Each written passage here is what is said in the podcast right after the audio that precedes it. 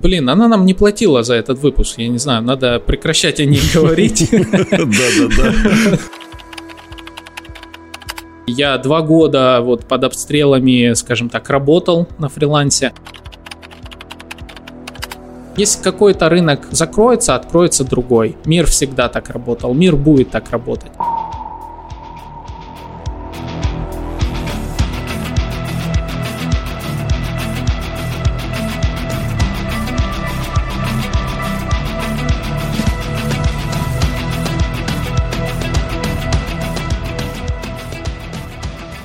Друзья, привет, с вами подкаст проекта бесконечности. Меня зовут Антон. Поговорим мы про маркетинг и реальность. Шучу.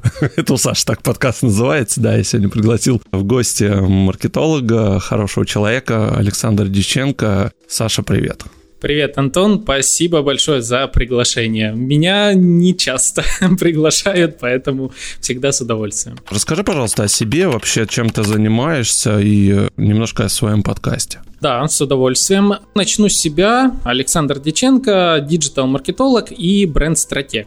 То есть я занимаюсь комплексным выстраиванием воронок продаж, я занимаюсь созданием личного или корпоративного бренда, и с 15 марта 2020 года я еще и подкастер. То есть буквально вчера у меня было два года моему подкасту «Маркетинг и реальность». Поздравляю, круто. Спасибо, спасибо большое. Действительно, два года пролетели, наверное, очень быстро, и для меня они наполнены вот этой магией подкастинга. За это время много чего прошло, и подкасты это будущее, это точно. В общем, подкаст я начинал как воронку продаж и прогрева на себя эксперта, на свои компетенции, как по сути инструмент для маркетинга, для того, чтобы как раз привлекать нужную целевую аудиторию, собирать ее вокруг себя на полезный контент, э, приглашать также разных экспертов из сферы digital для того, чтобы уже откровенно в твоем подкасте, если у тебя есть свой подкаст, ты можешь приглашать экспертов, которых просто так бы не пригласил. Поэтому я на этой эгоистичной ноте точно так же приглашаю разных экспертов, которые мне рассказывают о том, как работает закулисный маркетинг, о котором обычно говорят только в крупных диджитал-агентствах, только где-то там втихаря посиделках. Секретики такие, да? Да, секретики очень интересные, что вообще происходит, кто с кем дружит, не дружит, кому как обратиться, связаться и так далее. То все это вот дает подкаст. Так, параллельно, как услуги, соответственно, оказываю консалтинг в сфере маркетинга и отдельные услуги, начиная от создания сайтов и заканчивая выстраиванием воронок продаж, автоматизацией отделов продаж и многое другое. Слушай, у меня сразу вопрос. Вот за два года, пока ты ведешь подкаст, ты с многими людьми пообщался, с экспертами. Скажи вообще, как сейчас к подкастингу относятся, приходят именно сюда? Слушай, за последний год, за 21 год, даже я бы сказал, где-то с половины прошлого года начался прям рост в сфере подкастинга и большая здесь благодарность всем участникам этого рынка.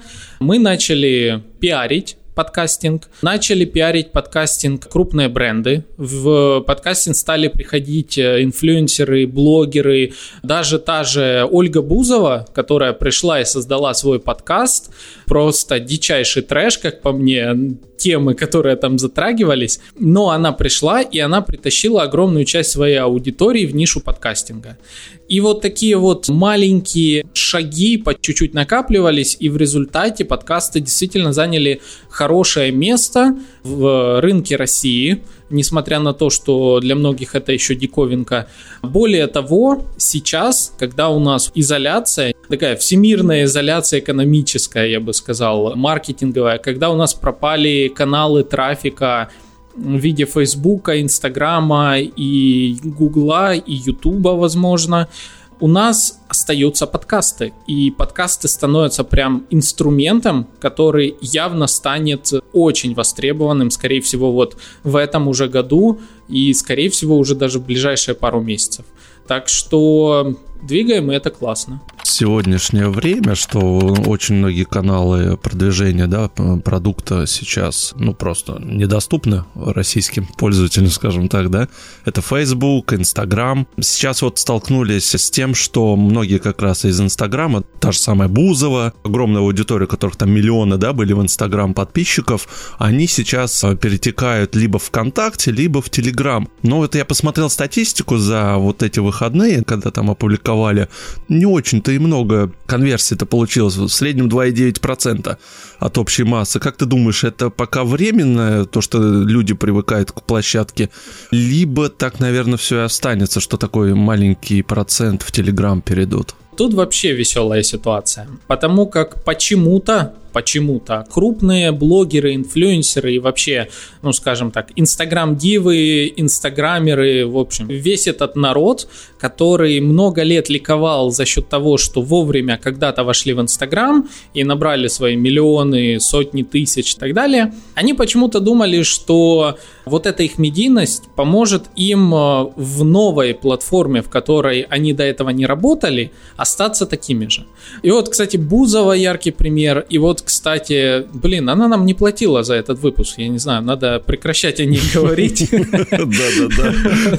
Хотя бускоинами можно. Бускоины — это тема, конечно, да-да-да. И они переходят в Телеграм, и мы наблюдаем, когда пытаются записывать, не знаю, как сторисы в Телеграм-канал. И я просто представляю вот обычного человека, который подписался на этот горе Телеграм-канал, ему только бзынь, бзынь, бзынь, бзынь, а там она в очередной раз рассказывает про ноготочки, там, не знаю, что-то еще, как вышло от эти все блогеры, которые любили по 200 сторисов делать. Но так не работает. То есть я допустим, сейчас постоянно объясняю, что, ребят, даже не пытайтесь заводить телеграм-канал, если у вас до этого бизнес велся в Инстаграм, и вы думаете, куда перейти, телеграм-канал заводите только в том случае, если вы готовы к контент-маркетингу. Если у вас был копирайтер, если вы сами копирайтер, если вы понимаете, как потребляется информация в Телеграме, что там не получится короткими месседжами долбить-долбить аудиторию, и она постоянно будет еще вовлечена в ваш контент и так далее. То есть так прогрев не работает. В Телеграм-канале работает некая информационная повестка чаще, как новостная повестка, аналитическая повестка, вот что-то в этом роде. Да, вы можете создать канал, в котором, допустим, будете рассказывать только за свои акции. Но тогда кроме акций ничего не выкладывайте. Выкладывайте раз в месяц, пускай люди ждут там ваш контент и так далее акция попала, хоп, и люди пришли на это. Так, есть телеграм-каналы с какими-то ключами, ломанными на всякие приложения и тому подобное. Там такая вовлеченность, все ждут этих ключей и так далее. Вот это работает. А когда вы приходите вот просто так, не понимая платформу, нигде не получится адекватно вести контент. В той же степени удивительно, когда пытались в подкасты войти некоторые эксперты из ТикТока когда заливали, допустим, прямые эфиры из Инстаграма в подкасты без редактирования. Это тоже был фейл. Ты включаешь подкаст, и там две минуты такое, давайте подождем, пока все зайдут в Инстаграм, в эфир, сидит, листает тетрадку какую-то, слышны звуки, а ты слушаешь подкаст, так не должно быть. Поэтому куда бы ни переходили, везде нужно понимать формат потребления контента. Ну, вообще, есть какая-нибудь сейчас площадка, которая более-менее похожа на Инстаграм? Ведь мы с тобой же прекрасно знаем, что альтернатив-то практически нету. Ну, смотри, если мы говорим про деловое сообщество, то есть. Появилась новая платформа TenChat, я там активно заседаю. Это такая смесь LinkedIn и Вичата китайского со так. слов э, владельца. Более того, вот у меня в подкасте есть выпуск э, про Тенчат, как раз-таки с владельцем Семеном Киняевым, который рассказывает, что там будет, как он будет развиваться и так далее. Если так в двух словах, то это будет похоже на Инстаграм. Сейчас пока отсутствуют возможности истории записывать, но уже можно писать посты с одним фото. Вовлечение там бывает бешеное, то есть алгоритм, который там называется Zevs, может на твой пост закинуть закинуть куча просмотров, несмотря на то, сколько у тебя подписчиков. У меня из недавних посты с подкастами набирали 130 тысяч просмотров и все это деловая аудитория, и ты у каждого можешь посмотреть еще и его иногда экономические показатели. Ну, то есть деловое сообщество, соответственно, идет привязка к ИНН, и подгружаются данные из кучи-кучи сервисов.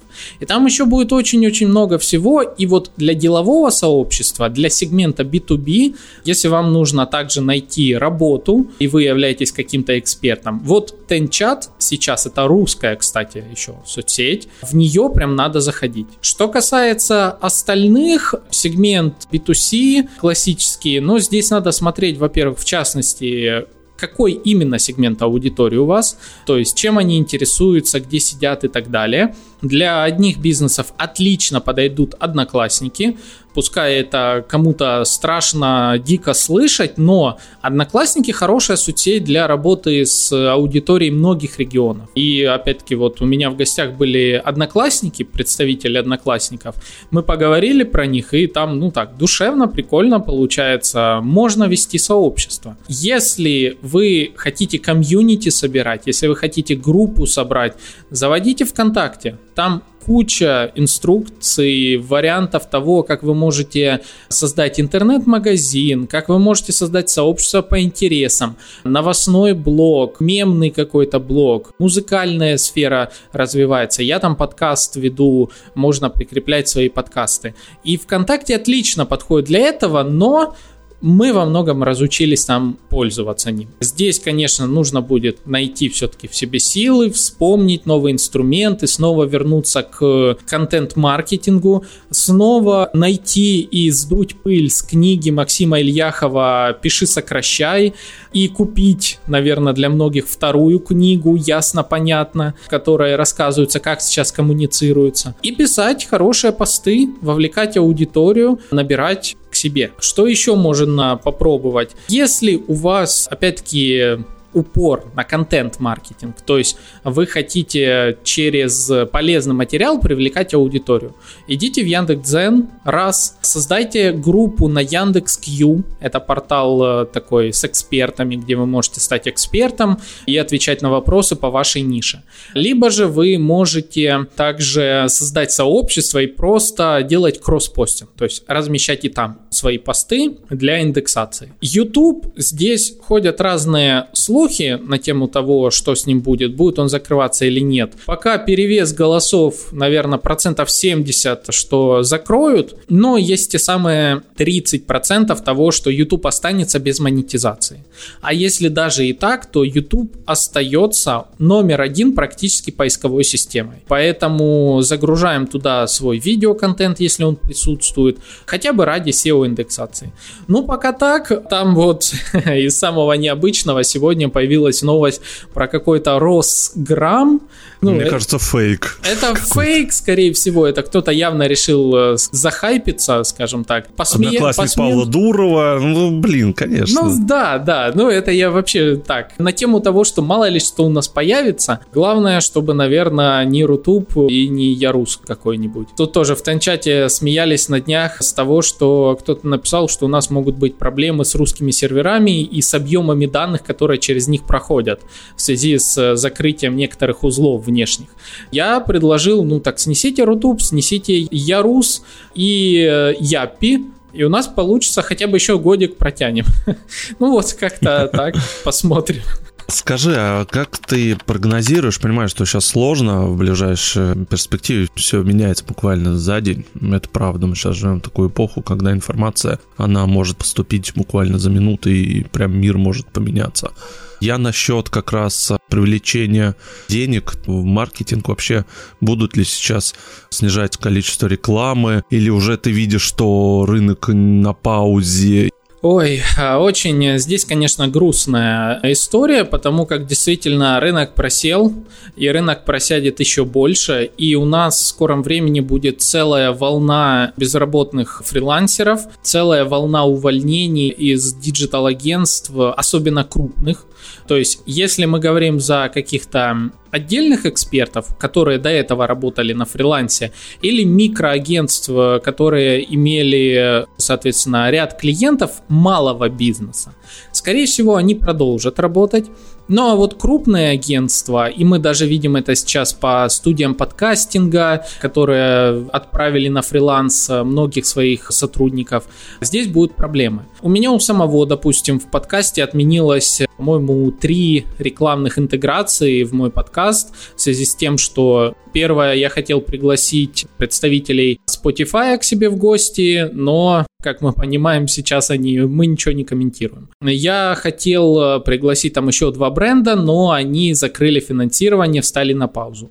Одна компания сказала, мы пока вообще не знаем, будем мы с русским рынком работать или нет. И такое происходит повсюду, отменяются целые кластеры, наверное, сфер диджитала, в частности, таргетологи, которые жили только на Фейсбуке и Инстаграме, вот что им сейчас делать? Они мало того, что не могут работать по российскому рынку, так они не могут на зарубежный рынок работать, так как с территории России запретили вообще запускать таргетинг на внешние рынки. Ситуация грустная, я могу сказать, как выживать, скорее всего, в этой ситуации. Да, давай, очень интересно. Во-первых, это, наверное, всегда золотое правило для всех диджиталов. Это было учиться, учиться, еще раз учиться всему новому. То есть только лишь выходит что-то на рынок, какой-то инструмент, даже если ты ну, не сильно с этим связан, ну хотя бы поинтересуйся. А если это, допустим, инструмент таргетинга, ты обязан знать, даже если 99% твоих клиентов были в Facebook рекламном кабинете, то знать про инструменты MyTarget, таргета в TikTok и таргета во ВКонтакте надо было обязательно. Ну или хотя бы поинтересоваться этим сейчас и, соответственно, переучиться. Мне кажется, для хорошего таргетолога это вообще не проблема. Принципы те же самые, только лишь немножко меняются форматы креативов. Далее, сейчас будет прям спрос на инфлюенс-маркетинг. Он будет на тему тех блогеров, на тему тех экспертов, которые сумели сохранить свою аудиторию после закрытия Meta. Здесь, допустим, я, скажем так, радуюсь тому, что все это время выстраивал инфраструктуру вокруг подкаста, так как стал как раз-таки инфлюенсером и собрал для себя вокруг себя аудиторию, которая интересна многим рекламодателям. Все-таки приходят запросы на рекламу, пускай уже не такие, как ранее были от каких-то мега крупных брендов, а приходят от локальных экспертов, приходят от локальных а, бизнесов, агентств и так далее. И, соответственно, на этой волне те, кто точно так же, допустим, вели все эти годы сообщества во ВКонтакте, они сейчас получат X3, X4 прибыль с рекламы, с интеграцией и так далее. И вообще, в принципе, на этой волне очень хорошо сейчас нужно углубляться в SEO индексацию, в работу над тем, чтобы забить поисковую выдачу с собой.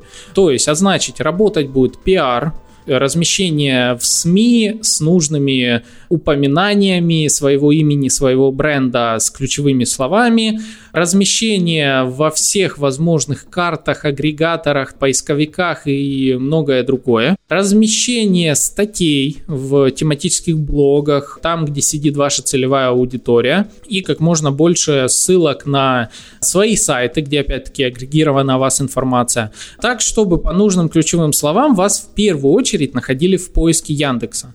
Google пока не будем сильно говорить, неизвестно тоже, что с ним будет, но хотя бы Яндекса. А это, в принципе, не так уж и сложно. Это можно сделать, и самое главное, вот так работать именно на посевы, на написание статей, на текст в первую очередь. Чем больше таких упоминаний о вас, тем выше вы в ранжировании по нужным ключевым словам, тем больше вероятность, что к вам начнется со временем выстраиваться поток клиентов. Ну и вы выживете даже без э, таргета, даже без инстаграма, если люди будут знать, зачем к вам приходить в телеграм-канал, допустим. Так что вот такие основные рекомендации. В общем, ты потихонечку уже, я так смотрю, стратегию выработал, да, для продвижения. Все-таки надо же как-то не в строители же тебе идти, в конце концов сейчас переучиваться. Хотя ты правильно сказал, что продолжать учиться нужно. Знаешь, я оговорюсь, наверное, для меня это не первая вот такая военная операция, так как э, я-то родом из Донецка, и угу. я ранее уже наблюдал события в своей жизни, когда приходится внезапно жить в мире, где блокируются соцсети. Я ранее уже наблюдал ситуацию, когда блогеры инфлюенсеры, миллионники теряли свои аккаунты. Наверное, еще я к этому так готовлюсь, скажем, с 16 года. То есть я плавно-плавно копил информацию, различные навыки, брал консультации у разных экспертов, причем не только крупных, а и нишевых экспертов. Я наблюдал истории того, как фермер обычный на Дальнем Востоке через Инстаграм сделал свой личный бренд и в первый надой после того, как он своими руками построил ферму молочную, он распродал э, все молоко и продолжал распродавать. И этот личный бренд он создал, пускай в Инстаграме, но точно так же никто не мешает создать личный бренд где угодно. Все методики одинаковые. И то, что я заметил еще годы назад, что нужно вкладываться в поисковую оптимизацию, нужно создавать такой контент, единица которого будет работать на тебя целый год. Почему у меня одно время было такое скептическое отношение к ТикТоку и к тому, что эксперты некоторые в 100% времени тратят на свой ТикТок аккаунт, потому что я понимал, а что если сейчас его заблокируют? Я же такое уже видел на Украине, когда ВКонтакте заблокировали. И там был тоже дикий ужас, что нам делать и так далее. И LinkedIn у нас заблокировали в России. И были другие всякие прецеденты. А раз есть прецедент где-то в мире, а это ничего не мешает переложить его на, соответственно, нашу реальность, и все может быть заблокировано. А значит, надо делать там контент и такой контент, который тебя будет кормить долгое время. И по этому принципу я живу по сей день. Смотри, я такой еще ситуации сейчас начинаю сталкиваться. Вот просто возьмем некоторые вот IT-компании украинские, ну, например, Riddle, ты наверняка знаешь. Потом Leti Shops, которые вот uh-huh. у нас были не так давно на рынке. Они все... Кто-то делал заявление, кто-то не делал заявление, да, но, в общем-то, они все практически ушли с рынка в связи вот с ситуацией. Кто-то достаточно такие резкие высказывания делал, кто-то, наоборот, какие-то такие небольшие, либо вообще никто ничего не говорил. Вот как, например, Overcast, да, создатель просто ничего не сказал, удалил из App Store свое приложение. И все. А потом, когда я его спросил, он сказал, ну вот так вот, не буду цитировать, да, его. Как ты думаешь, вот когда все закончится, они вернутся обратно и вообще, насколько для вот этих украинских компаний российский рынок был важен? Или, в принципе, для них это небольшая потеря будет? Очень вопрос такой многогранный, но скажу свое мнение. Ситуация, которая происходит сейчас, в плане даже не катастрофичных последствий, которые происходят, а в плане менталитетов и отношения одного народа к другому, я уже наблюдал на истории как раз ДНР, ЛНР, то есть которые которые вот 8 лет находились и находятся, в общем, в военных обстоятельствах. Я там жил, и я два года вот под обстрелами, скажем так, работал на фрилансе. Но то, что происходит сейчас между Россией и Украиной, можно переложить на то, что происходило все эти годы между Украиной и ДНР, ЛНР. А происходило следующее. Взаимная ненависть и взаимные претензии. Даже когда все это закончится, даже когда наступит полный мир и, допустим, это не приведет ни к каким больше последствиям, я очень на это надеюсь, и мне очень хочется, чтобы поскорее все мы жили в мире. Я неоднократно это говорил и говорю, и я переживаю не менее остальных, особенно потому, как на Украине находится и семья моя, и знакомые и так далее. Но даже когда это закончится, останется очень напряженный фон между всеми. Официально останется напряженный фон. И во многом он останется тоже в обществе и не позволит делать какие-то глобальные коллаборации, какие-то глобальные рекламные акции без участия очень доверенных лидеров мнений. Но Как это было, опять-таки, с жителями ДНР, ЛНР и Россией и Украиной, если ты хороший эксперт в какой-то нише, рано или поздно бизнес становится важнее предрассудков. И здесь, несмотря на то, какое у тебя прошлое, что ты там из себя представляешь в плане народности и каких-то политических мнений, если это все откинуть и оставить чисто взаимовыгодные отношения, это как ценилось, так и будет цениться. Поэтому мы, конечно же, увидим, скорее всего, что какие-то бренды вернутся под эгидой того, что давайте жить мирно, давайте будем единым народом с большой глобальной историей. Однако другие же скажут, мы теперь отдельно, мы теперь со своей повесткой. И это, ну, нужно просто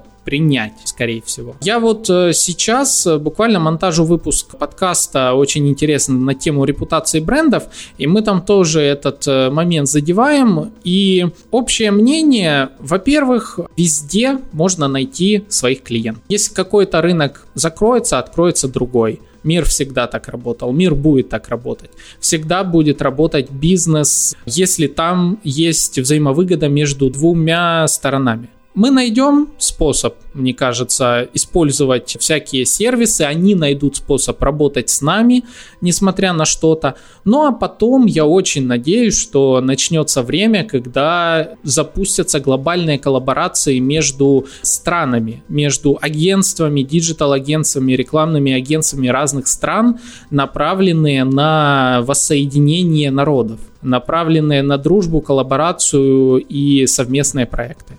Ну, по крайней мере, мне хочется в это верить. Может, я оптимист, но, скажем так, я оптимист после всего того, что я увидел в своей жизни. Надеюсь, так и будет. Удивительно, что ты так еще стараешься на позитиве держаться. Ну, в общем, да, ты многое уже прошел видел, и э, здорово, что ты веришь. Будущее оно будет все-таки, как оно не звучало. У меня такой немножко уточняющий, может быть, вопрос, либо так мнение. Бизнес ничего личного. Неважно, кто ты, бизнес должен быть все равно, он должен быть вне политики, вне войны и так далее. Но мы увидели, что очень многие бренды, они позволили себе именно показать свои какие-то ну, человеческие отношения. Директора компании, вот они именно вот показали, нет, мы там уходим, мы так как вас не поддерживаем. Вот это для меня было очень странным видеть. И я так понимаю, что мир меняется, и сейчас все может быть против а, слушай, ну здесь на самом деле это тоже бизнес, только здесь многие владельцы компании встали в немножко другую парадигму совершенно. Как говорится, да, бизнес есть бизнес, но если допустим, 70% твоей аудитории не любит 30% твоей аудитории и могут отказаться от использования твоего сервиса из-за этих 30%. Или же 50% твоей аудитории точно так же это одна сторона, 50 другая сторона, но у тебя в потенциале есть выход на новые рынки, которые против тех же 50 то, конечно же, многим компаниям приходится делать выбор. К тому же, конечно, еще физически зависит, где вы расположены. Если у тебя офис в центре Киева, это одна тема, что это зависит уже от выживаемости, скажем. Если мы говорим про внешние какие-то компании, международные компании, с ними вообще все понятно, ну, конечно же. Они точно так же думают о своем будущем, что если они расположены в Евросоюзе, если они расположены в Америке или работают в их юрисдикциях, то, конечно же, им невыгодно не Репутационные пойти... потери, как ты сказал, да? Да, да, репутационные потери будут глобальными катастрофическими, если они не сделают, как и все большое уважение тем брендам, которые сказали, что мы все-таки за единство, мы не бросаем свою аудиторию. Но лично мне понятно, конечно же, причина ухода многих других брендов. Единственное, мне непонятны те бренды и те лидеры мнений, которые, уходя, скажем так, очень громко хлопнули дверью. Это когда сервис, кажется, Лилу, который запустил массовые рассылки в телеграм-каналы с экстремистскими призывами всех своих клиентов. То есть он тем самым подставил бизнесы, которые с ним работают, э, под э, различные нехорошие юридические последствия возможные. Постер, может быть, тоже слышал. Вот за постер пропустил. Это как раз ресторанный бизнес. Порядка 10 тысяч клиентов в России у них было. Они просто в один день взяли их отключили то есть бизнес встал. Ну вот, вот это было есть... прям в начале. И то же самое Slack, который отключил рабочее пространство буквально на днях, полностью выключив из работы некоторые сегменты рынка, бизнеса и так далее. То есть я прекрасно понимаю, что такое база данных компании там на 5 человек, на 10, а если у вас 100 человек, это огромнейшая база данных, которая, ну, наверное, к сожалению, у многих даже не дублировалась особо и тут компании потеряли к этому доступ, это может остановить вас, это мало того, что может остановить вас в развитии на несколько месяцев, так это может еще и лишить вас всех наработок и придется вкладывать колоссальные средства в восстановление всей этой инфраструктуры заново. А я, как, допустим, в прошлом интегратор CRM-систем, понимаю, что, к примеру, запустить CRM-систему для бизнеса на 20 человек – это история может доходить до миллиона и больше.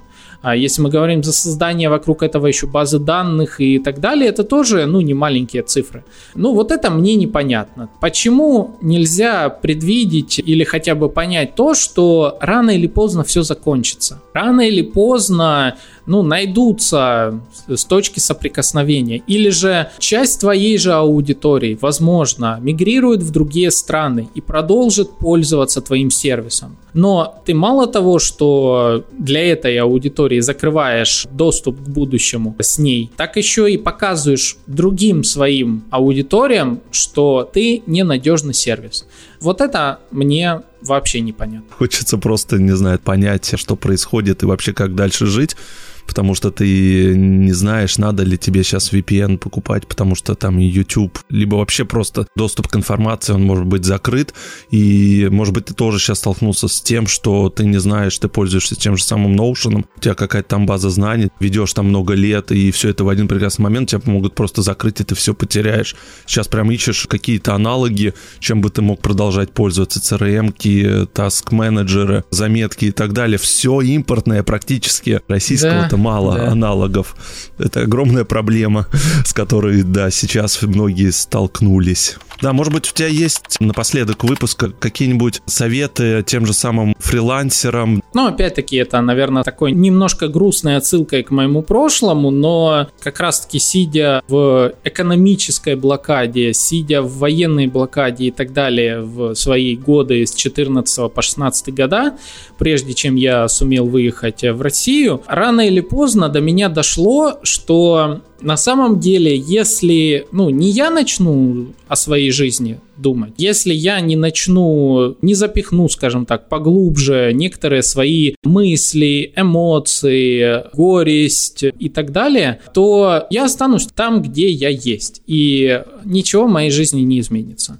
Поэтому, когда сейчас я вижу, как та же сфера подкастинга тоже, те же коллеги по нише перестают выпускать новые сезоны, выпуски, не могут говорить ни о чем, кроме текущей повестки и о том, как а, плохо, о том, как грустно, и о том, давайте мы вместо того, чтобы говорить про маркетинг-бизнес, давайте будем говорить с вами о психологических проблемах и послушаем медитацию, ну, условно. В такие моменты я понимаю, что да, кому-то это нужно, но, ребят, хватит. У нас нет времени на долгие вот эти переживания. Давайте собираться и давайте будем друг Жить другу дальше. полезны. Да, давайте да. жить дальше и будем полезны. И это самое главное. Поэтому вот для фрилансеров особенно я могу сказать так, что если вы сами о себе не подумаете, то не придет сказочный клиент, заказчик с миллионом долларов за 5 минут вашей консультации и не решит все ваши проблемы. А вам придется заново сейчас кому-то даже или возобновить навыки коммуникации в это непростое время. Вам придется придется кому-то урезать свои, скорее всего, стоимости работ, потому что рынок резко изменится.